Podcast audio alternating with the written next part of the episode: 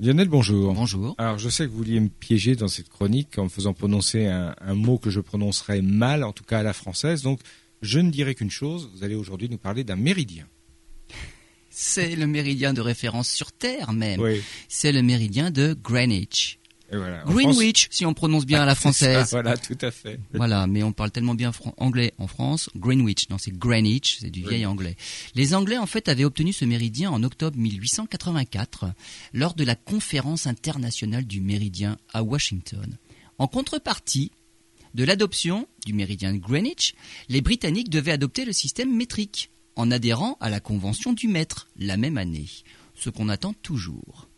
Aujourd'hui, avec le Brexit, certains pensent que le méridien de Greenwich ne peut plus Greenwich. rester de Greenwich ne Bien peut sûr. plus rester le méridien de référence pour le reste de l'Europe.